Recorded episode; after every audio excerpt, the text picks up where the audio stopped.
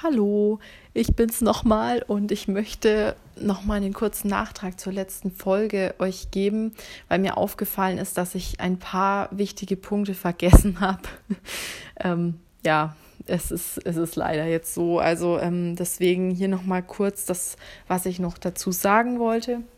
Und zwar bei den Nahrungsergänzungsmitteln ist es so, also bei den für Omega-3-Fettsäuren, dass äh, oft eben ähm, Vitamin E zugesetzt ist. Und das ist eher kritisch zu betrachten, weil es dadurch schnell sein kann, dass man eine Vitamin E-Überdosierung kriegt, zusätzlich noch eben mit der normalen Ernährung, wenn man diese Nahrungsergänzungsmittel einnimmt. Und deswegen würde ich dazu raten, ein Nahrungsergänzungsmittel, eben ein Omega-3-Präparat ohne Vitamin E zu nehmen.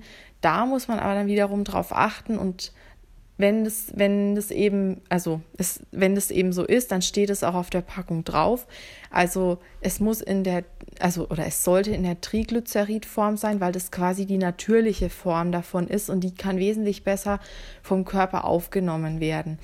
Und dann, also viele solche Präparate, auch so Fischölpräparate, sind oft in Ethylesterform.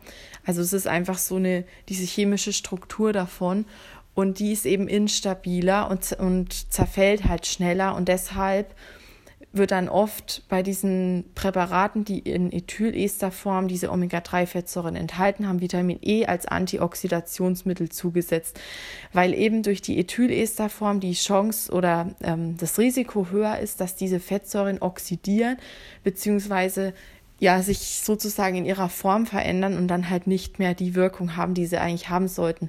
Da die eben relativ instabil sind durch die Doppelbindungen in der molekularen Struktur. Und genau, das ist eben wichtig, dass sie wirklich in der Triglyceridform sind. Das sind die auch stabiler und dann braucht man dieses Vitamin E gar nicht mehr. Aber es ist einfach eben billiger, das so herzustellen in der Ethylesterform. Und deswegen sind diese Nahrungsergänzungsmittel oft tatsächlich einfach dann so hergestellt.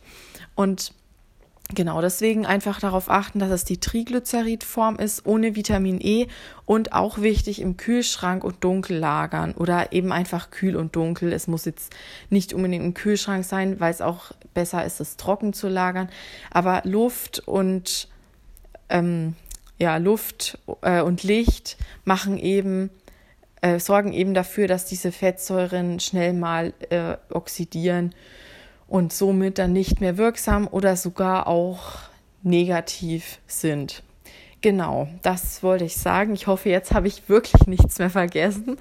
Und ja, danke, dass ihr es euch noch angehört habt und entschuldigt nochmal, dass ich es wirklich vergessen habe in der Folge. Ich hatte es mir sogar aufgeschrieben und dann habe ich es irgendwie trotzdem einfach verpeilt. Ja, genau. Dann hoffe ich, die Information hat euch jetzt noch weitergeholfen und ja, bis zur nächsten Folge dann.